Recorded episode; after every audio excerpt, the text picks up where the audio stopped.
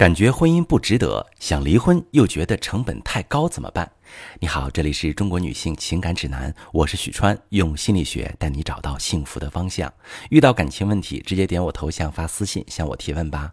我最近收到一条提问很有代表性啊，一位女士问说，感觉呀这婚姻不值得，可是沉默成本又太高了，无法离婚，我该怎么办？想跟朋友们说，当人在面对沉默成本的时候，总是会遇到两难的选择。如果选择离婚，我能抚养好孩子吗？带着孩子还能找到值得依靠的婚姻吗？没有经济收入，该怎么独自生活？以后还能找到比他好的人吗？都在一起这么多年了，彼此熟悉又习惯彼此，就这样放弃，心里也会揪着很难受。如果选择留下，也会担心以后他还会变好吗？留下是不是会错过其他理想的对象？婚姻里有让自己不开心的事儿，一直忍下去也会觉得很吃亏。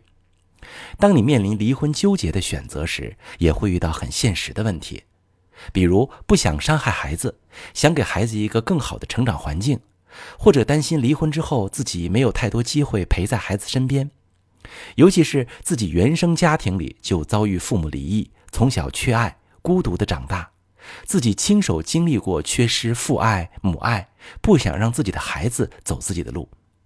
再比如金钱问题难以解决，财产分割麻烦，或者离开他之后需要面临生活条件不如从前的情况。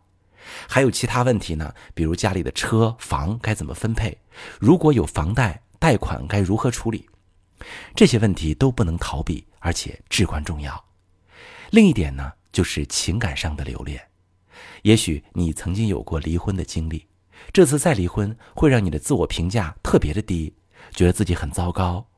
也许你是比较缺爱的人，没有深刻体验过爱与被爱，也不知道如何去爱人。当他爱你的时候，你舍不得主动割舍，甚至你还可能主动依赖着伴侣，不能离开他，去面对毫无回应的孤单。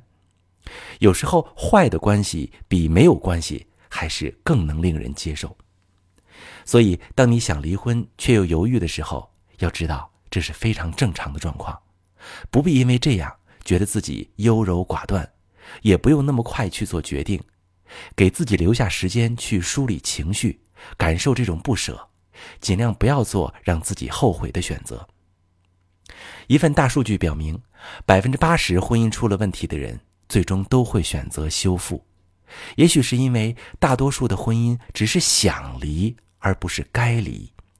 比如，你可能因为感受不到他的爱，逐渐变得失望；可能是他经常惹你生气，让你觉得很受伤。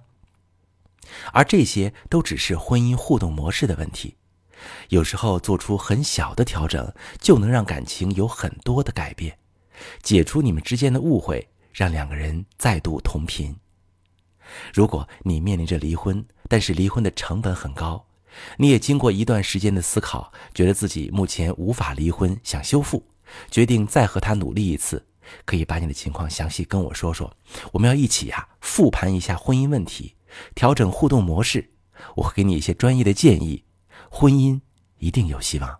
我是许川，如果你正在经历感情问题、婚姻危机，可以点我的头像，把你的问题发私信告诉我。我来帮你解决。如果你的朋友有感情问题、婚姻危机，把我的节目发给他，我们一起帮助他。喜欢我的节目就订阅我、关注我，我们一起做更好的自己。